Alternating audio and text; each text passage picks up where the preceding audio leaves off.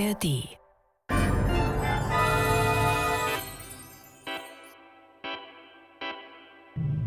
Das war morgen. Der Science-Fiction-Podcast mit Isabella Herrmann und Eiki Mira. Herzlich willkommen zu Das war morgen. Heute hören wir das Hörspiel Die feindlichen Pflanzen aus dem Jahr 1990 von Murray Leinster. Der hat das 1935 geschrieben. Bearbeitet hat das dann Michael Krausnick und Regie geführt Andreas Weberschäfer. Ja, Isabella, magst du uns erzählen, worum es da geht? Ja, sehr gerne. Bei den feindlichen Pflanzen geht es zunächst mal, anders als der Titel vermuten lässt, um ein Raumschiff, das sich auf der Reise durchs Weltall befindet, aber trifft dann eben auf äh, recht sonderbare Pflanzenwesen und die haben nicht unbedingt friedliche Motive. Und was dann passiert, das hören wir jetzt.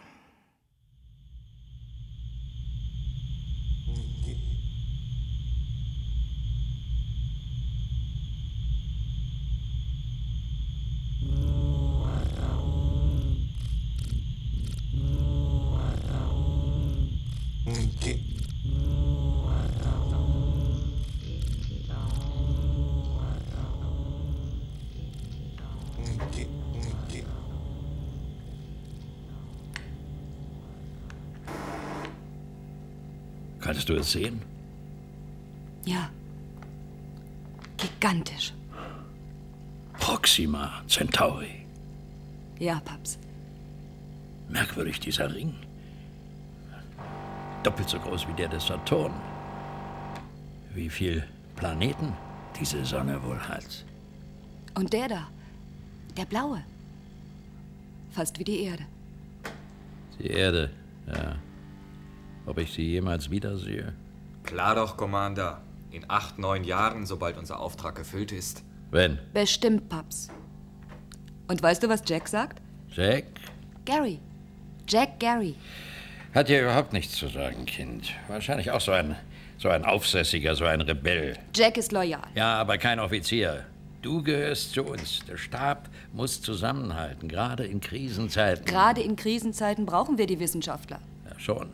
Wenn sie sich unterordnen. Aber Jack ist etwas Besonderes. Ein Genie. Ach, Genies haben auf einem Raumschiff nichts zu suchen. Und wenn wir auf fremde Lebewesen treffen? Wenn? Dann wären wir von ihm und seiner Abteilung abhängig. So, so. Das, das möchtest du wohl. Ach Quatsch. Jack kann die Signale interpretieren. Er ist ein erstklassiger Kommunikationsexperte. Das sagen alle. So, so. Bitte die Rotationsdauer feststellen. Rotationsdauer. Zu Befehl, Sir. Hör mal, Helden. Du sollst zwar Verbindung zu den Wissenschaftlern halten, aber nicht ihre Meinungen übernehmen. Und schon gar nicht für einzelne von ihnen schwärmen. Ich hm? schwärme nicht. Okay, gut, gut, gut. George, wir bleiben auf Kurs. Übernehmen Sie das Kommando. Zu Befehl, Sir. Was meinen denn Sie, Peter? Ist Jack ein Rebell? Ja, sicher, das sind sie doch alle, diese forschen Forscher. Und wissen Sie weshalb? Weil sie sich langweilen. Weil sie alle Videos schon durchhaben, alle Bücher ausgelesen, kommen sie auf dumme Gedanken und hetzen die Zivilarbeiter auf und vergreifen sich an unseren Mädchen. Das ist Quatsch. Jack nicht. Ich hoffe es. Trotzdem sollten wir diese Typen sorgfältig beobachten. Ach, ihr, ihr spinnt doch. Ihr leidet doch alle unter Verfolgungswahn. Ja, vielleicht. Sieben Jahre ad astra sind eine verdammt lange Zeit. Das haben wir vorher gewusst, Sir. Sehen Sie, wenn man vom Teufel spricht. Ja, bitte, wer stört? Ah, Sie, Jack. Nun, was wollen Sie? Irgendwelche Beschwerden? Ich muss den Commander sprechen. Ja, bitte? Sir, da ist etwas. etwas, das ich lieber mit Ihnen direkt. Was Politisches? Nein. Na schön, kommen Sie rauf. Treten Sie unter den Ultraschall. Danke. Jetzt das Thermogramm bitte. Danke. Gehen Sie bitte in den Konferenzraum, die Schleusen sind offen. Sie spinnen, Peter. Sie wissen, dass Jack absolut loyal ist. Aber immer wenn er in die Zentrale kommt, behandeln Sie ihn wie einen Terroristen. Warum? Routinemäßig. Sicher ist sicher. Oh je. Paps, warum sagst du nichts? Das ist doch reine Schikane. Peter ist mein Stellvertreter, Liebes. Stellvertreter, ja eben. Ein Stellvertreter, mehr nicht. Auf dem Rückweg zur Erde wird er unser Kommandant sein. Du solltest ihn respektieren.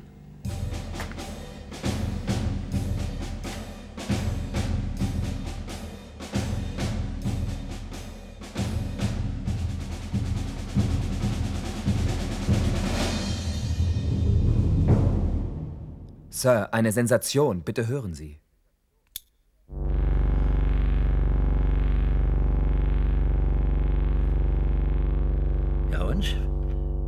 Was hat das zu bedeuten? Dass es intelligente Wesen gibt auf irgendeinem dieser Planeten. Zivilisiertes Leben. Langsam, langsam. Kein Zweifel? Kein Zweifel, Sir. Es handelt sich um Antworten auf unsere Signale. Sie treffen absolut pünktlich in Intervallen von etwa 30 Stunden ein. Ja, und was heißt das? Nun ja, ich nehme an, dass es einen ortsgebundenen Sender auf diesem Planeten gibt, der einmal am Tag zu uns abstrahlt, wenn er sich in Sendeposition befindet. Ja, das ist durchaus möglich.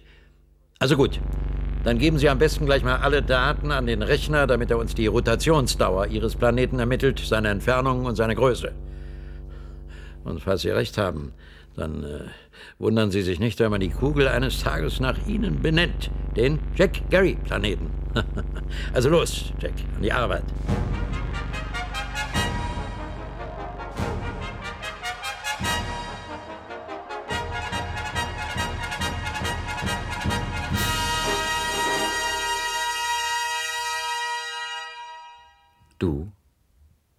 Helen? Ich find's unheimlich gut. Was?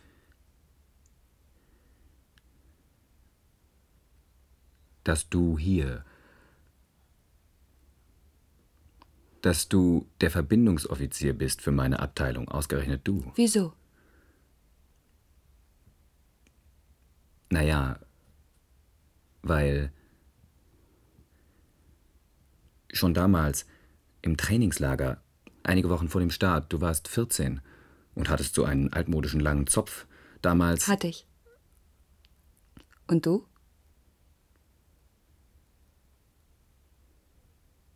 Pickel? Ich hatte Pickel. Wahrscheinlich hast du mich überhaupt nicht bemerkt. Ich dagegen. Ja. Ich war. Also, ich habe ziemlich oft rübergeschielt. Nach meinem Zopf? Zu dir. Sogar während der Abschlussarbeit. Im Ernst? Ja, sicher.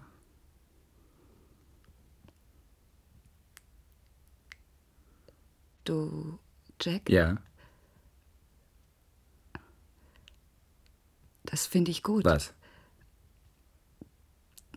Dass du das gesagt hast. Dass du es gut findest, dass. Da, hör mal. Fantastisch, da, da ist es wieder. Schalt den Rekorder ein, schnell.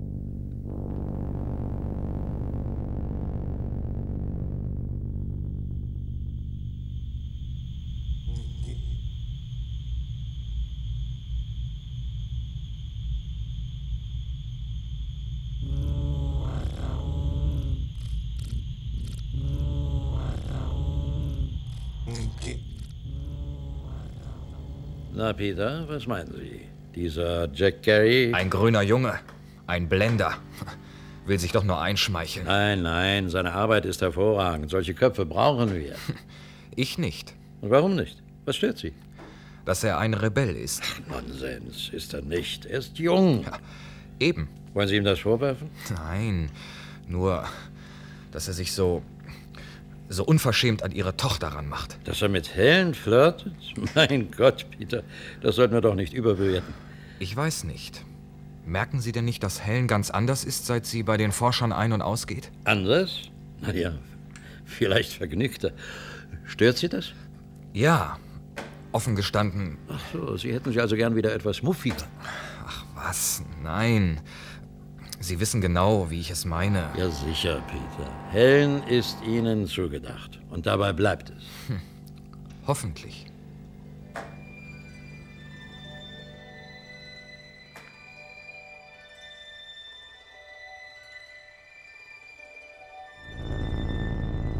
Hey, Jack.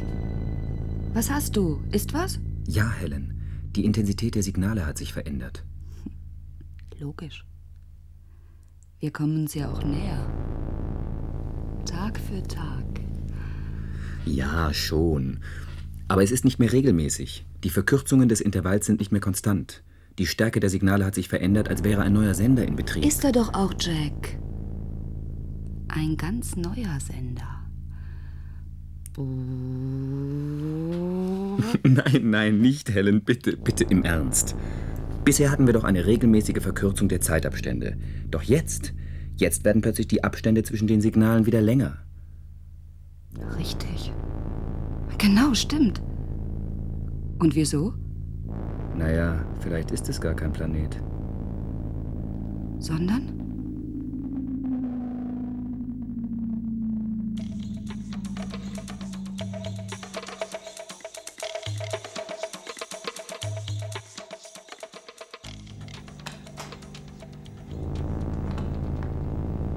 Was sagen Sie da? Die Fremden senden genau wie wir von einem Raumschiff aus. Ein Flugkörper mit dem Vierfachen unserer Geschwindigkeit haben wir errechnet. Ja, aber die Verlangsamung. Die Verlangsamung der Geschwindigkeit lässt auf ein Bremsmanöver schließen. Ja, ja, durchaus möglich, Sir. Das fremde Raumschiff versucht sich unseren Manövern anzugleichen. Vermutlich planen sie eine Begegnung. Eine Begegnung? Ah. George, wir verringern die Geschwindigkeit um 32,2 Fuß pro Sekunde. Zu Befehl, Sir, 32,2 Aber Fuß. Peter, das wäre ja eine Sensation. Ein, ein neues Kapitel in der Geschichte der Menschheit. Genau, Sir. Eine Sensation. Der erste Kontakt mit einem Volk, das mehr als vier Lichtjahre von uns entfernt lebt. Volk würde ich nicht sagen. Na schön, nennen wir sie Fremdwesen oder besser Centaurier.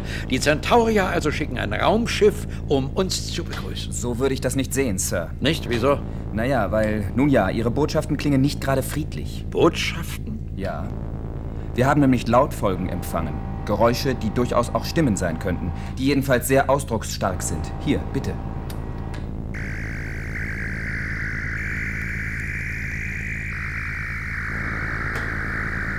Tatsächlich. Nicht gerade freundlich. Nein.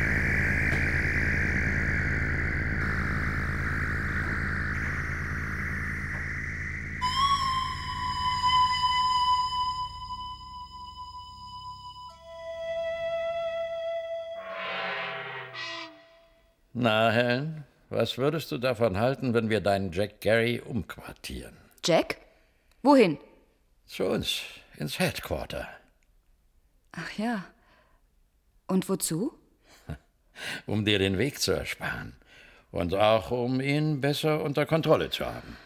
Zum hundertsten Mal, Papst. Jack ist kein Rebell. Weiß ich, weiß ich. Aber Peter und mir ist aufgefallen, dass er immer so große Augen bekommt, wenn er dich sieht. Ja, und? Ist das verboten? Nein, nein. Aber du bist doch loyal? Ich meine, du weißt doch, wem du zugedacht bist. Zugedacht. Ja. Peter ist besorgt. Zu Recht. Ich weiß nicht, Paps. Wirklich. Ich weiß es nicht. Mach mir keinen Kummer. Sir, entschuldigen Sie die Störung, aber könnten Sie bitte mal in die Zentrale kommen? Wir haben etwas Merkwürdiges entdeckt.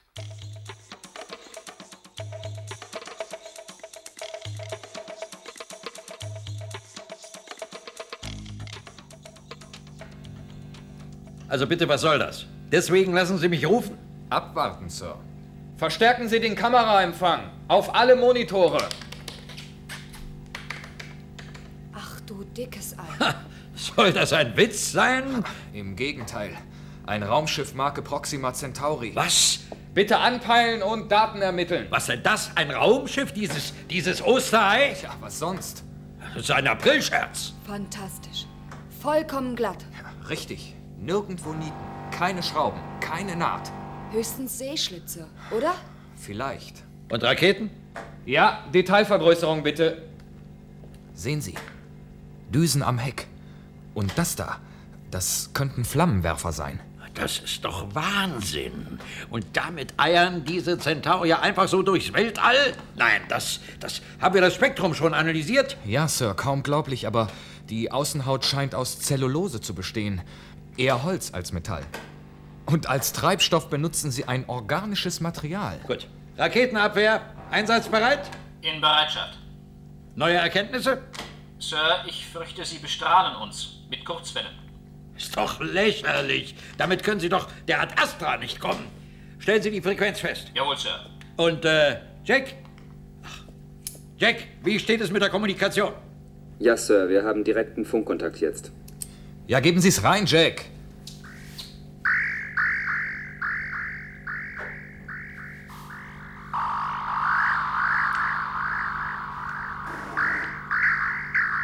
Ach du liebe Güte, was ist das denn? Naja, scheint Ihre Sprache zu sein. Ja, und, und was sagen Sie denn? Keine Ahnung. Der Rechner muss erst noch analysieren und transkodieren. Gut, Jack. Ab sofort ist Ihr Platz bei uns im Kontrollraum. Sprachanalyse, Übersetzungsprogramm, Kommunikation. Verstanden? Jawohl, Sir. Alles klar. Achtung, neue Messwerte. Sie umkreisen uns auf einer elliptischen Bahn, kommen langsam näher. Entfernung? Noch maximal vier bis fünf Tage, Sir.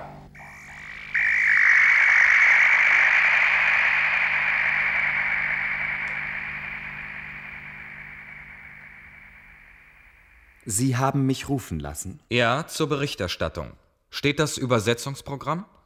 Etwa 400 Lautfolgen sind analysiert. Ein Grundwortschatz, der sicher bald schon eine Rohübertragung Ihrer Zirpgeräusche ermöglicht. Mhm, gut.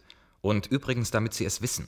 Im Oberkommando der Ad Astra gelten eigene Gesetze. Hier herrscht militärische Disziplin. Ja, sicher, gewiss, Sir. Außerdem gibt es natürlich auch gewisse Regeln und Umgangsformen im Stab eines Raumschiffs. Naja, warum nicht? Regel Nummer eins: Lassen Sie die Finger von Helen. Wie bitte? Lassen Sie die Finger von Helen. Ich warne Sie. Aber, Sir, Helen und ich, wir sind freie Menschen. Mr. Gary, Sie sind Gast. Merken Sie sich das. Gast auf Befehl des derzeitigen Kommandanten, was sich sehr schnell ändern kann, wenn ich das Kommando übernehme. Also bitte konzentrieren Sie sich auf Ihre Arbeit. Alarm. Das ist Alarm, Sir.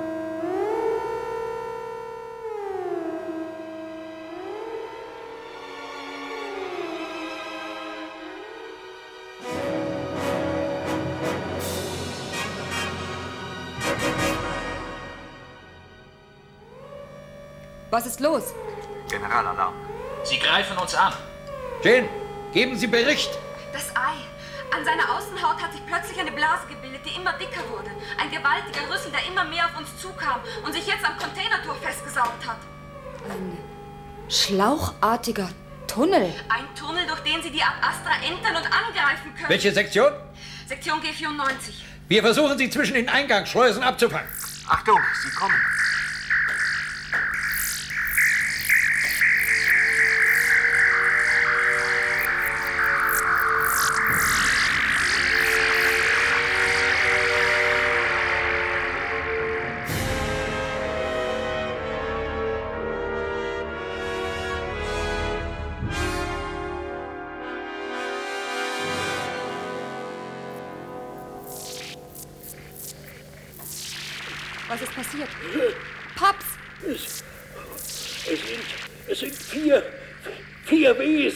Los? Wir haben kein Bild mehr.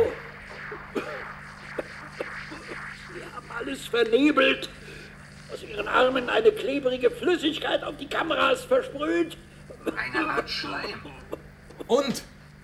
Was sind das für Wesen? Eklig. Kleine Tiere. Mehr Pflanzen. Grüne pflanzenartige Monster. Ohne Kopf, aber mit Seeschlitzen und mit Tentakeln. Mit langen, gummiähnlichen Schlingarmen. Achtung! Jetzt den Transcoder einschalten und Helen, die Grußformel. Los, schnell bitte die Grußformel. Friede! Friede mit euch! Friede! Wir grüßen die Bewohner vom anderen Stern. Wir kommen vom benachbarten Sonnensystem. Voll Achtung und Freundschaft. In friedlicher Mission. Scheinen uns zu verstehen. Hoffentlich richtig. Achtung! Die Schleusen schließen. Vorsichtig! Hey! Hey! Hey, was ist los? Scheiße, verdammt! Sie greifen an! Nein! Das sind. Das sind Bestien! Oh, das sind Ungeheuer! Helen! Helen! Vater! Was ist los?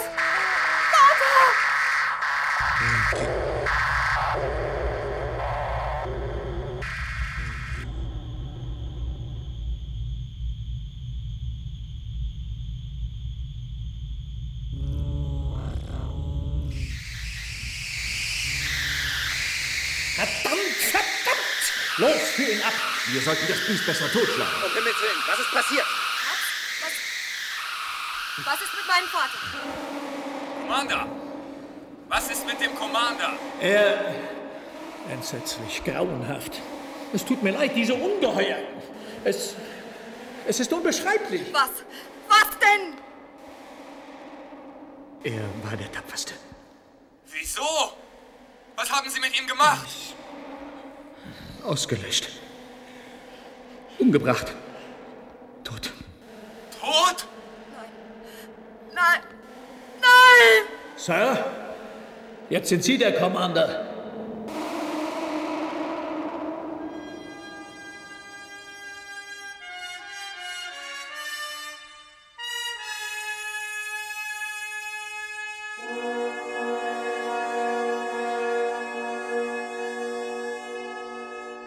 Und? Wie geht es ihr? Keine Besuche. Der Arzt hat ihr eine Spritze gegeben. Weiß sie, was? Ich meine, wie es geschehen ist. Nein. Aber sie wird es erfahren. Auch die Details? Ja. Hören Sie, Jack. Uns bleibt nicht mehr viel Zeit.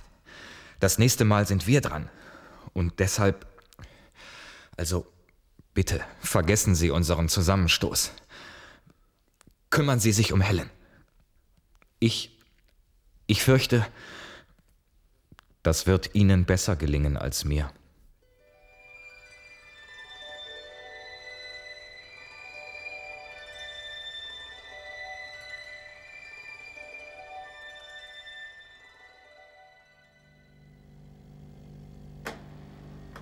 Sir, es werden immer mehr. Die Centaurier belagern uns mittlerweile schon mit zwölf von diesen Eiern.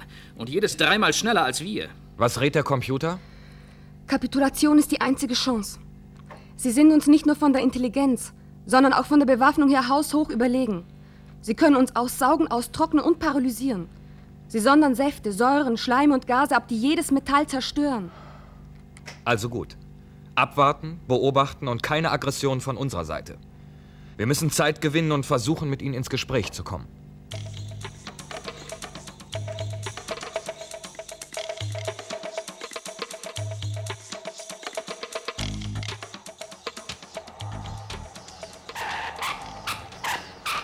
Hallo Jack, was macht unser Gefangener? Ja, der Centaurier scheint jetzt harmlos zu sein. Sein Gift hat er jedenfalls verspritzt. Er kann uns nicht mehr lähmen und zersetzen. Etwas mehr Licht und Großaufnahme. Haben Sie schon was rausbekommen? Ja, Sir. Eine erste Theorie haben wir. Sehen Sie dieses Lederband? Der Centaurier trägt es wie ein Schmuckstück, wie einen Diamanten. Er will es sich nicht fortnehmen lassen. Sehen Sie?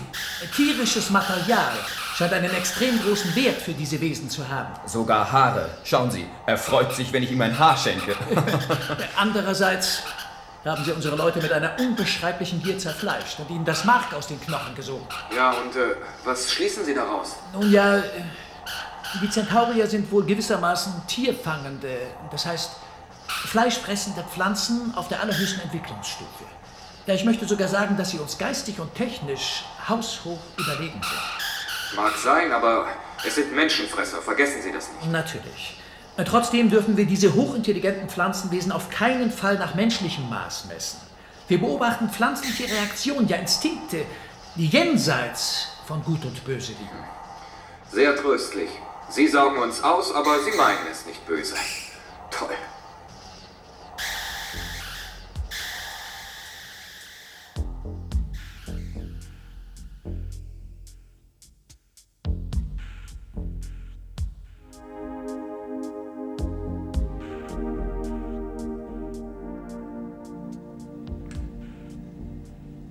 Na, Helen? Wieder im Einsatz? Ja, Sir. Haben Sie schon gehört? Der Biologe hat unseren Gefangenen noch einmal interviewt. Das Tollste ist, die Centaurier bauen ihre Raumschiffe gar nicht, sondern entwerfen lediglich die Baupläne für gewisse pflanzliche Strukturen. Sie lassen sie dann einfach wachsen. Es sind gentechnische Manipulationen. Im Ernst? Achtung, neue Meldungen. Die Centaurier greifen an. Verbindungsschleusen schließen. Mein Gott. G17 und F24 in Quarantäne.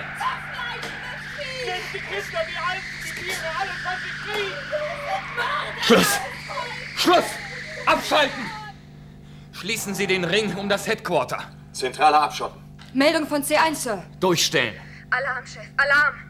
Meuterei, Rebellion in den Sektionen C bis H. Verdammt! Was, was wollen Sie? Anti-Raketen, alles in die Luft jagen. Wir können die Disziplin nicht mehr aufrechthalten. Die Rebellen fordern kollektiven Selbstmord, die Selbstzerstörung der Art Astra. Verrückt! Das, das ist doch Wahnsinn! Jack? Jack, was? Was ist los, Jack? Was soll das? Nicht, Jack. Nicht! Sir, lösen Sie sofort die Kettenreaktion aus! Nehmen Sie die Waffe weg, Sie! Sie verdammter Rebell! Es ist unsere einzige Chance! Besser als von diesen Bestien zerfleischt zu werden! Verdammt! Verdammt sollen Sie sein! Sie, Sie wollen vielleicht nur Ihre eigene Haut retten, aber das mache ich nicht mit! Also los, lösen Sie die Kettenreaktion aus! Oder? Nein, nicht! Nicht schießen, Jack! Tu's nicht! Oder was? Oder ich werde Sie töten! Mich zu den Raketen durchkämpfen und selbst die finale Explosion einleiten und all diese Teufel zur Hölle schicken! Sie Narr! Sie verdammter Narr! Wenn, wenn Sie das tun, ist alles verloren! Jetzt, wo die Gier der Centaurier geweckt ist, werden sie sich die Erde zum Ziel setzen. Diese, diese Monster sind uns in jeder Hinsicht überlegen. Das, das wird das Ende aller Menschen sein, wenn wir versagen, wenn wir es nicht verhindern. Wir? ja, wir. Das allein ist jetzt noch unsere Aufgabe. Dafür fahren wir alle zur Hölle. Sie und ich. Aber unser Sterben hätte wenigstens noch einen Sinn. Sie. Sie sehen eine Chance? Vielleicht. Aber. Aber wenn Sie wirklich glauben, dass ich nur meine eigene Haut retten will, drücken Sie ruhig ab. Los! Schießen Sie! Befreien Sie mich von der Verantwortung. Na? Was ist?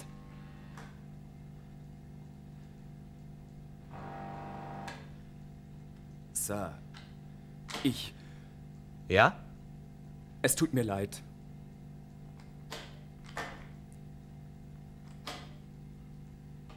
Von nun an können Sie mit mir rechnen. Also gut. Los, Helen. Trommeln Sie den Stab zusammen. Große Lagebesprechung. Alle Offiziere sofort in die Zentrale. Alle Offiziere bitte sofort in die Zentrale. Alle Offiziere bitte sofort in die Zentrale. Alle Offiziere bitte sofort in die Zentrale.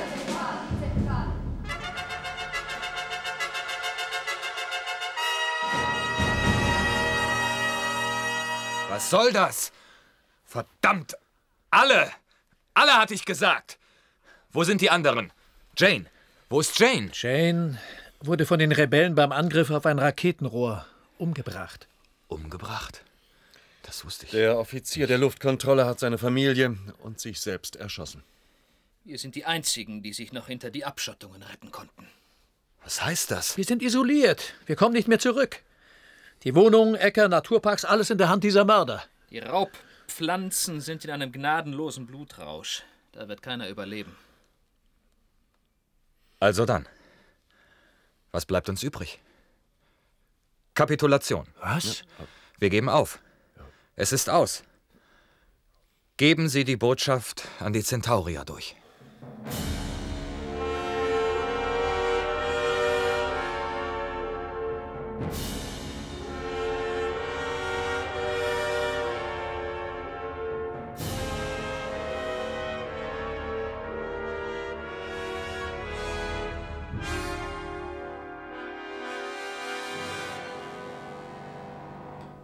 Auf Kanal 5 habe ich den Chef der Centaurier.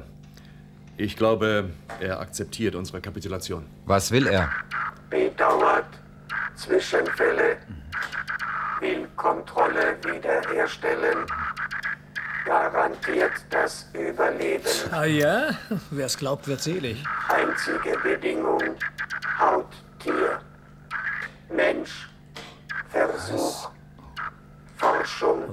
Wahrscheinlich wollen Sie mit uns experimentieren. Welche Wirkung Ihre Säuren, Säfte und Schleime haben. Haut, Tier. Frau. Sir.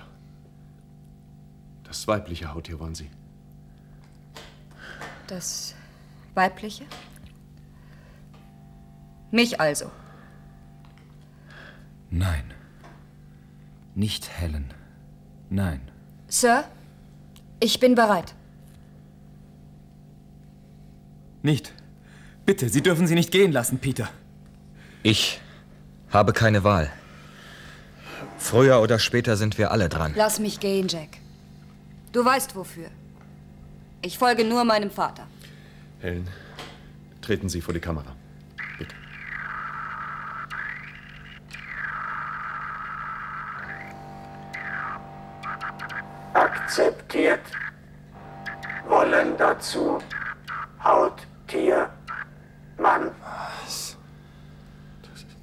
Ich, Sir. Ich. Jack. Lassen Sie mich mit. Bitte, ich bin entbehrlich. Ja, schon. Nur. Helen. Ich. Lass uns gehen, Peter. Okay. Verdammt. Okay. Dieses Hauttier. Mann. Kommt. Okay. Kapitulation akzeptiert. Übergabe. Großes Loch. An der Ozonschleuse. Also. Dann. Helen. Also Jack. Tut mir leid.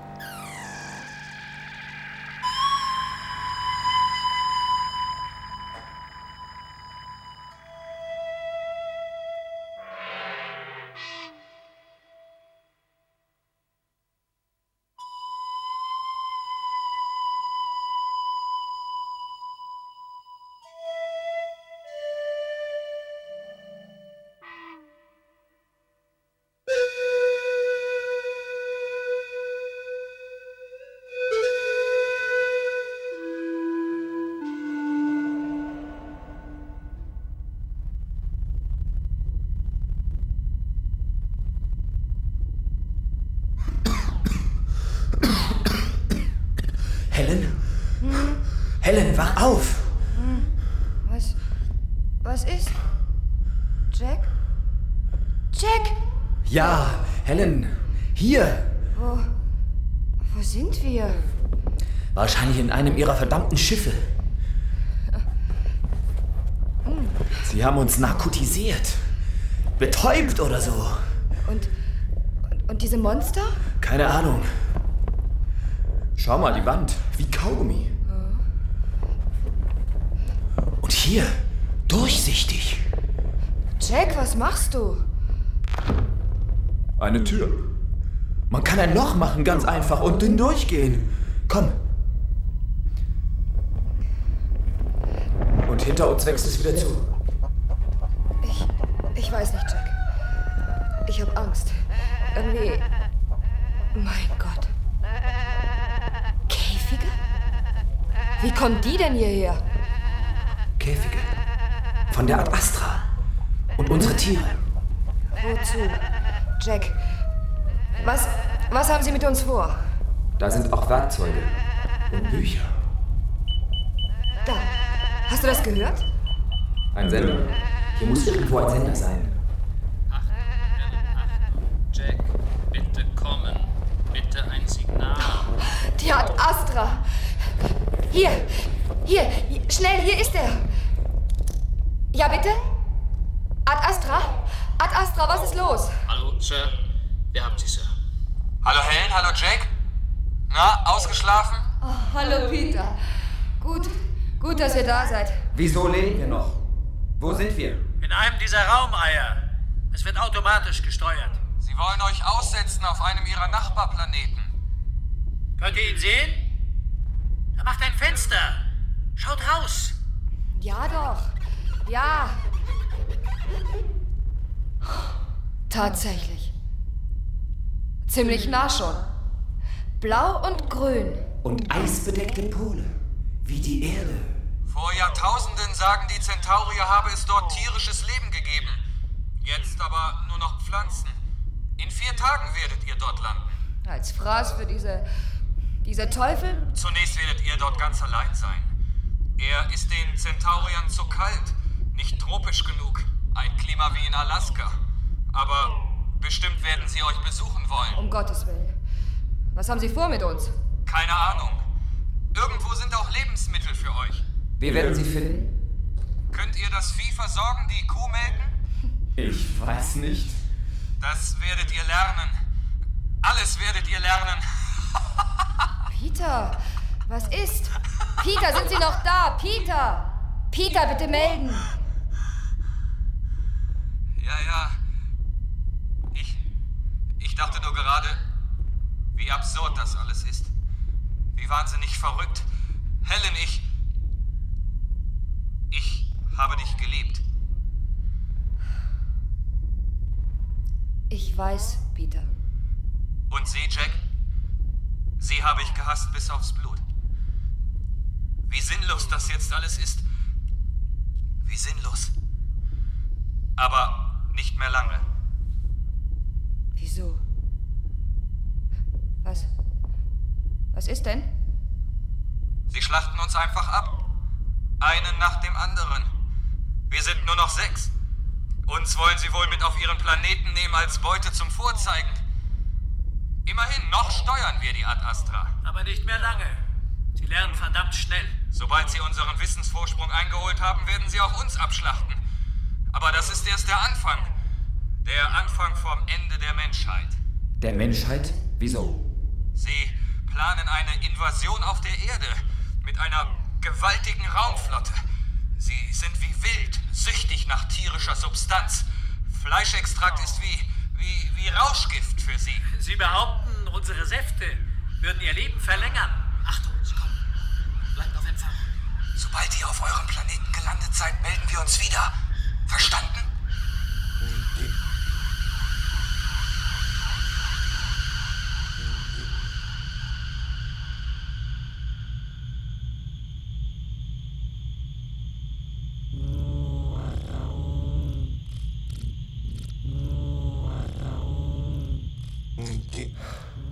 Die Arche Noah ist auf dem Berg Ararat gelandet. Man könnte auch sagen im Paradies. Paradies? Das habe ich mir aber ein bisschen wärmer vorgestellt. Naja, aber Adam und Eva stimmt doch, oder? Ein Planet ganz allein für uns. Oh, Jack. Wenn wir nur wüssten, was diese Bestien mit uns vorhaben. Vielleicht. Vielleicht ist unser Planet eine Art Labor für sie, eine Experimentierstation. Vielleicht beobachten sie uns. Du, Jack? Achtung, Kontakt. Hallo Helen? Hallo Jack? Sind jetzt gelandet in Ihrer Hauptstadt. Stadt ist zu viel gesagt. Die wohnen in einer Art Höhlen- und Tunnelsystem. Es ist verdammt heiß. Die Zentaurier haben keine Autos, aber unterirdische Kanäle, Wasserstraßen, auf denen sie sich ganz gezielt treiben lassen. Und heute wird ein gigantisches Fest gefeiert. Die Pflanzenmonster sind wie im Rausch, fleischsüchtig. Und wir sind die Droge, nach der sie gieren. Wir sind jetzt nur noch zu zweit. Um Himmels Willen. Peter, was ist passiert? Was mit uns allen geschehen wird. Die Zentaurier haben sämtliche Informationen aus uns herausgequetscht. Deshalb verabschieden wir uns jetzt von euch. Wer nichts mehr weiß, wird getötet. Hört zu. Ihr wisst, worum es geht. Die Gelegenheit ist günstig. Alle Raumschiffe sind jetzt hier. Und gleich werden die Experten kommen, damit wir ihnen das Raketensystem erklären. Unsere letzten Informationen. Doch dabei, verlasst euch drauf, leiten wir die finale Aktion ein. Achtung, Peter. Die Experten. Vorsicht. Ja doch, wir kommen. Wir sind bereit. Wir lassen die Funkverbindung stehen. Bitte bleibt auf Empfang. Lebt wohl.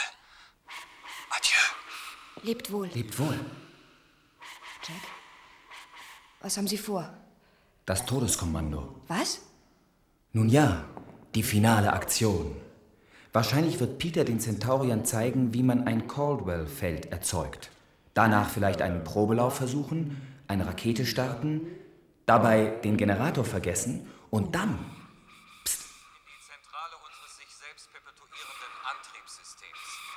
Es handelt sich dabei um ein ganz normales Desintegrationsfeld, das die Protonen des Wasserstoffs fusioniert, sodass das Atomgewicht auf das des Heliums ansteigt. Dann wird er ihnen verschweigen, dass die atomare Reaktion infolge der Desintegration auf jedes Material übergreifen wird, das die Vibrationen empfängt.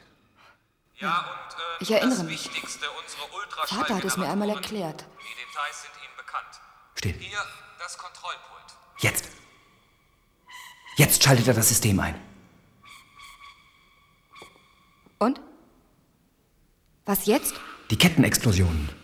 Erst das Schiff, doch dann wird das Höllenfeuer weiter wüten, den ganzen Planeten erfassen und die Centaurier.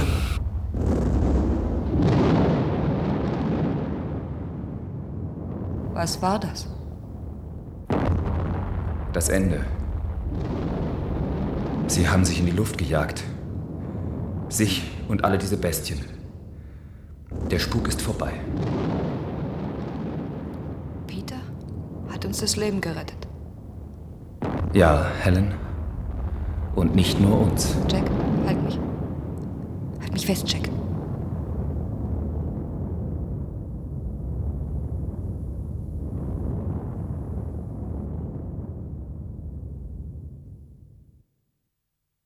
Das war Feindliche Pflanzen von Murray Leinster aus dem Jahr 1935, bearbeitet 1990 von Michael Krausnick. Es sprachen Heinz Schimmelpfennig, Sabine Pottlacher, Matthias Barner und Michael Bentin. Regie führte Andreas Weber-Schäfer. Ja, also das Stück erinnert mich ja sehr an 30er Jahre typische Pulp-Stories, ne, mit dem eher äh, historischen Verständnis von der Space Opera, wo die Menschheit noch ausgezogen ist, um neue Planeten zu erobern, mit dem ganzen kolonialistischen und hegemonialen Ballast, der mitschwingt. Und es Ja. wird auch, ja, Genau. also nicht weiter kritisch hinterfragt. Was eigentlich auch äh, strange ist, weil klar, die Literaturvorlage ist ja aus den 30ern, das würde ja passen, aber die Bearbeitung war ja 1990. Also da hätte ja eigentlich auch eine Aktualisierung des Stoffs so ein bisschen stattfinden können. Aber ich stimme dir vollkommen zu. Also ja, das ist schöner Pulp. Wenn man sich auch die Zeit der Nachbearbeitung anschaut, 1990, wo ja praktisch auch der Fall der Berliner Mauer und das Ende der Sowjetunion war, war ja doch so eine ganz andere Zeit oder neuer Blick in die Zeit, ne, eigentlich weg von diesem Großmächte-Hegemonialstreben. Also das finde ich ganz spannend, dass genau zu dieser Zeit das auch so wieder aufgelegt wurde. Und mit diesem Genre geht dann natürlich so ein Sexismus und Chauvinismus auch fast schon notwendigerweise einher. Ich finde so an Bord, ne, es ist der militärische Mann, ist eben die Person, die das Sagen hat. Die Wissenschaftler sind ja Rebellen und Ablenker und auch die einzige Frau, die vorkommt, die wird ja auch als Art Ware zwischen Mhm. den Männern hin und her geschoben. Ja. Ja, das fand ich auch ganz interessant, diese Hierarchie zwischen Militär und Wissenschaft. Und dann gibt es ja auch dieses Zitat, dass eben dieser Militärmann, Peter genau, der ja dann sagt, die machen sich an unsere Mädchen ran. Und das hat bei mir dann auch wieder so ganz unangenehme Vibes, so fast so ein bisschen auch, wie man sie aus fremdenfeindlichen Diskursen kennt. Also so eine Abwertung eben von einer anderen Gruppe von Menschen an Bord dass ich mich dann auch gefragt habe, wer sind denn diese anderen? Und dann nach und nach hat sich dann eigentlich herausgestellt, ah, das ist sozusagen die, die VertreterInnen der Wissenschaft. Was dann auch für mich kurios war, diese Hierarchie dann an Bord zwischen Militär und Wissenschaft, das ja auch heute ein bisschen anders gehandhabt wird in der aktuellen Science Fiction. Ja, und was ich da auch ganz spannend fand, als dann ja der Kontakt ne, mit den Aliens, Mhm. mit den außerirdischen Pflanzen zustande kam, die ja durchaus natürlich feindlich gesinnt sind, aber wie dann die Erstkontaktaufnahme war, dass dann auch die Frau an Bord dann diese Friedensbotschaft sendet. Mhm. ne, Wir kommen in Frieden. Also das erinnert dann auch irgendwie an diese Golden Record, ne, die Botschaften, die dort 1977 mit der Voyager ins All geschossen wurden. Ähm, so diese Idee, man geht dann friedlich auf mögliche Außerirdische zu, aber innerhalb der Geschichte passt ja eigentlich nicht, weil die Idee ist ja durchaus, neue Welten zu erobern oder gegebenenfalls auch zu zerstören. Und da fand ich so eine Ambivalenz ne, in der Erstbotschaft, die die Menschheit ja, aussendet ja, als ja. Zivilisation. Aber es ist dann Militärschiff und eigentlich geht es um Eroberung. Und eigentlich ist es ja bis heute so. Also ich finde gerade in den Diskursen, was jetzt so aktuelle Millionäre, die gerne ins All möchten, ja, so von sich geben, sind das wieder diese alten Diskurse, wir wollen sozusagen neue Welten, um neue Ressourcen zu bekommen. Hier auf der Erde wird es langsam unangenehm, also suchen wir uns sozusagen was Neues wie den Mars, um da ähm, uns auszubreiten und da die Ressourcen zu benutzen. Also es ist ja eine ähnliche Herangehensweise, also auch dieses nach außen gehen, um sich Sachen zu nehmen, was ja sozusagen auf der Erde schon dauernd passiert ist und jetzt eben aufs All weiter. Und genauso war eben auch diese Pulp Fiction und diese kolonialistische Science Fiction, die wir heute eigentlich nicht haben, aber interessanterweise eben diese Diskurse immer noch in der ja. aktuellen Space Exploration. Und die sind natürlich auch Fans von dieser alten Science Fiction. Also das die haben leider noch nicht die aktuellen Sachen gelesen. ja, oder genau, oder es fehlt so ein bisschen an der Neuinterpretation. Mhm. Ja, und hinsichtlich ähm, der Ressourcen, was du jetzt erwähnt hattest, ne, mhm. die Suche nach neuen Ressourcen, da fand ich aber wiederum diese außerirdischen Pflanzen sehr, sehr interessant, weil im Grunde lassen die ja alles wachsen. Also auch das Raumschiff der Pflanzen ist ja ein organisches Raumschiff gewachsen aus Zellulose und die haben im Grunde ja gar keinen Ressourcenverbrauch oder es wäre mhm. so komplett zirkuläre Wirtschaft oder komplett nachhaltig, je nachdem, welches Wort man verwenden möchte. Das finde ich sehr, sehr spannend, auch die Ambivalenz, weil die Pflanzen ja durchaus von den Menschen als sehr hochentwickelt dargestellt werden. Also es heißt ja, glaube ich, im Stück geistig und technisch haushoch überlegen. Und dann stellt sich aber doch heraus, sie sind fleischsüchtig mhm. ähm, und tun im Grunde alles, um Fleisch zu kriegen. Und dann wirken sie technisch und geistig nicht mehr ganz so haushoch überlegen. Also die Pflanzen sind auch so eine komplette Projektionsfläche mhm. für das andere. Ja, einerseits schon, aber andererseits würde ich auch sagen, dass sie da irgendwie nicht weit genug gedacht haben. Also, dass sie da nicht richtig ins andere reingegangen sind, weil was mich so ein bisschen aufgefallen ist, dass sie die Pflanzen ja genauso binär denken wie die Menschen, was ja nicht unbedingt sein müsste bei Pflanzen. Also woher kommt das, dass sie plötzlich nach dem weiblichen Hauttier fragen? Also wer haben sie diese Unterscheidung? Und dass sie auch immer, also die Menschen ja auch immer von ihm sprechen, von dem Anführer, also als ob da sozusagen die feindlichen Pflanzen auch sowas wie Gender haben. Müsste ja nicht sein. Also Pflanzen könnten ja auch fünf oder sechs Gender haben oder gar keins. Also da finde ich, da sind die gar nicht weit genug gegangen in der Geschichte. Genau, ne, da ist dann die Fantasie doch nicht so groß. Mhm. Ja. Ja, was ich noch ganz interessant fand, dass das Stück auch so eine Art alternative Entstehung des Bibelmythos anbietet. Ne, wir haben dann die Neuansiedlung von quasi Adam und Eva auf diesem Planeten mit der üppigen Vegetation, also es wirkt dann wie das Paradies. Man hat so die Eiche Noah mit den ganzen Tieren an Bord. Also man könnte sich auch vorstellen, ne, dass im Grunde so hm. ähm, hm. der Bibelmythos ja. entstanden ist. Finde ich eine super interessante Idee. Also daran habe ich gar nicht gedacht. Ist natürlich auch furchtbar zu überlegen, wie denn dieser Anfang ist. Also mit dieser riesigen Schuld, weil sie ja dann einen ganzen Planeten sozusagen, für diese zwei Menschen wurde sozusagen ein ganzer Planet mit Außerirdischen ausgelöscht. Und ja, was auch gar nicht hinterfragt wird. Ne? Ja. Also das ist das Rechte, was ja. man tut. Genau, das man Richtige. löscht diesen Planeten einfach genau. aus. Ja, wir haben ja zwei von den unsrigen gerettet dadurch und ja, dann ist es vollkommen okay. nicht natürlich. Aber wie ich schon gesagt habe, es gibt da auch viele positive Beispiele, die ich auch noch mal ganz gern nennen möchte. Also wie man eben auch mit dem anderen umgeht, auch mit Formen der Kolonisation und an solchen Sachen. Da wollte ich drei ähm, Kurzgeschichten erwähnen, mal, die ich äh, sehr, sehr schön finde. Einmal von Octavia E. Butler, Bloodchild. Das ist von 1995 eine Kurzgeschichte.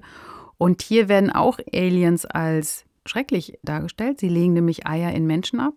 Aber das Ganze kann eben auch als ein Kommentar betrachtet werden zur Versklavung. Und die zweite Geschichte, die ich erwähnen möchte, ist von Tiptree. Love is a plan, the plan is death. Liebe ist der Plan, der Plan ist Tod. Und da geht es um ein Alien-Insekt und das ist auch ein bisschen, ja, Horror und fremdartig dargestellt, aber gleichzeitig kommen wir dieser Andersartigkeit sehr nah. Es ist sehr gut geschrieben. Und dann ganz aktuell möchte ich auch noch erwähnen von 2017. Da gibt es nämlich ein sehr interessantes bilinguales Berliner Literaturmagazin zu Science Fiction aus China. Das heißt Die Kapsel. Und die haben 2017 eine Geschichte ähm, veröffentlicht von, ich spreche es jetzt bestimmt nicht richtig aus, ich versuche es einfach mal, Hi Hui, also Chinesin, das Insektennest. Und da wird eben auch aus der Perspektive der Kolonisierten erzählt. Und das finde ich eben auch sehr schön, einfach mal diesen Perspektivwechsel zu lesen in der Science Fiction, weil eben Kolonisierung ja in neue Welten gehen und wie was passiert da, das ist ja auch ein sehr starkes Science-Fiction-Thema, aber einfach mal aus einer anderen Perspektive erzählt. Ja, vielleicht an der Stelle auch noch zu erwähnen, dass ja auch das gesamte Genre der Space Opera ähm, ja einen enormen Wandel durchlaufen hat. Ne? Also ich glaube, da gab es ja so eine Erneuerung dann auch mit äh, Ian Banks und Dan Simmons und so weiter, wo das ganze Genre viel kritischer gesehen wird, beziehungsweise die Geschichten selbst, die im Weltall spielen, eben genau diese hegemonialen Tendenzen und das Kolonialistische ja auch in der Geschichte selbst kritisch hinterfragen ja. und neue ja. Wege gehen. Isabella, das sprichst mir gerade so aus dem Herzen. Ich habe da sogar mal ein Essay drüber geschrieben, über die neue Space Opera. Und ich finde, das Genre erneuert sich eigentlich immer wieder. Das heißt, man kann eigentlich sagen, die neue, neue, neue Space Opera, weil es eigentlich immer wieder so Tendenzen gibt. Und meine Theorie ist da mal ganz frech zu sagen, dass es so ein bisschen auch von der feministischen Science Fiction kommt, weil die immer so ein bisschen an den Rändern war, Sachen anders gemacht hat und diese Impulse dann irgendwann sozusagen nach innen gehen und dann insgesamt das Genre immer wieder so ein bisschen erneuern. Ja, genau. Und dann nochmal fällt mir direkt ein zu feministischer Science Fiction, Space Opera oder auch mehr in die Queer Science. Fiction, mhm. Becky Chambers. Ja, auf jeden Fall. Ähm, Wo es ja auch dann darum geht, dass im Weltall verschiedene Alien- Zivilisationen im ganz kleinen Raum als Individuen versuchen müssen, zusammenzukommen. Und da ist ja die Geschichte auch ganz anders als mhm. in der typischen Space Opera, ja nicht plotgetrieben, ne, mhm. ne, sondern sehr durch die zwischen menschlichen, zwischen KI, zwischen Alien-Beziehungen. Mhm. Und das ist eben auch eine wunderschöne Erneuerung des Space Opera-Gedankens. Ja, und sie erwähne ich auch ganz klar in dem Essay, denn sie hat auch die wunderbare Novelle geschrieben, To be Taught if Fortunate. Und da finde ich auch so wunderschön, dass sie eben hier den Diskurs mal ganz anders macht. Also da geht es darum, dass ein Astronautinnen-Team jetzt nicht mehr weiß, wollen sie weiterfliegen oder nicht. Sie versetzen sich dann so einen Zustand zwischen Leben und Tod, also sozusagen wie so eingefroren und warten auf die Nachricht der Erde, die ihnen sagt, sie sollen weiter das Weltall ja erforschen. Und da ist es sozusagen diese Erforschung ein ganz demokratischer Prozess. Das heißt, das muss sozusagen von der Erde abgesehen, da müssen Gruppen zusammenkommen, müssen das so entscheiden. Es ist nicht nur sozusagen so eine One-Man-Show, wo einer nach vorne prescht, sondern da wird auch kollektiv dann Verantwortung übernommen für das, was dann entdeckt wird oder wie damit umgegangen wird. Und die auch einen ganz sensiblen Umgang haben mit diesem Erforschen, dass sie eben versuchen, so wenig wie möglich auf dem Planeten zu ändern. Also ein ganz anderes Vorgehen als jetzt so ein aggressives Elon Musk, ich brauche neue Ressourcen, ich brauche neuen Planeten, also nehme ich mir den Mars und. Ähm ich glaube, Elon Musk, Jeff Bezos und so mhm. weiter müssten einfach mal andere Science Fiction lesen. Ja, denke ich auch. Und, genau. und gerade auch in der deutschsprachigen, muss ich mal sagen, da gibt es auch ähm, neue Space Operas. Also da gibt es zum Beispiel auch von Sven Haupt Die Stille zwischen den Sternen. Das ist sozusagen auch ein bisschen eine andere, die eher so in der Tradition der feministischen Space Oper ist, die sich oft gar nicht mit Kolonisierung, sondern es war eher so eine Reise nach innen. Also da gibt es dann oft die Person, die mit dem Spaceship direkt verbunden ist, so auch bei Stille zwischen den Sternen oder auch bei Anne Leckie, ähm, ihrer Maschinentrilogie, das ja auch sozusagen die Hauptfigur Bragg auch so ein halbes also ein Raumschiff ist. Und das finde ich auch sehr spannend. Also so eine Art von Space Opera, wo es eben auch nicht um Kolonisation geht in erster Linie, sondern um ja, Selbstentdeckung und Embodiment. Falls ihr noch Tipps habt, was wir und alle anderen lesen könnten, schreibt uns gerne eine Nachricht an daswarmorgen.swr.de. Wenn ihr Fragen habt, Anregungen, Wünsche oder Kommentare, wir freuen uns über eine E-Mail an daswarmorgen.swr.de und empfehlt uns natürlich gerne weiter. Redaktionell betreut hat diesen Podcast Mareike Mage unter Mitarbeit von Oliver Martin. Chiara Kuch und Tobias Görz haben hospitiert. Produktion Südwestrundfunk 2023. Jede Woche gibt es eine neue Folge in der ARD Audiothek. Erinnert ihr euch an die Triffids? Ein Science-Fiction-Klassiker von 1968 über die Frage von Monokulturen und Eingriffen des Menschen in den natürlichen Kreislauf. Wissenschaftler Bill Mason überlebt durch Zufall die Katastrophe, die ein Großteil der Menschen über Nacht erblinden lässt. Gleichzeitig werden die Triffids, die eigentlich als Ölpflanzen gezüchtet wurden, zur Gefahr. Sie greifen Menschen an. Und es werden immer mehr. Ein spannender Science-Fiction-Klassiker von John Wyndham, den ihr in der App der ARD Audiothek hören könnt.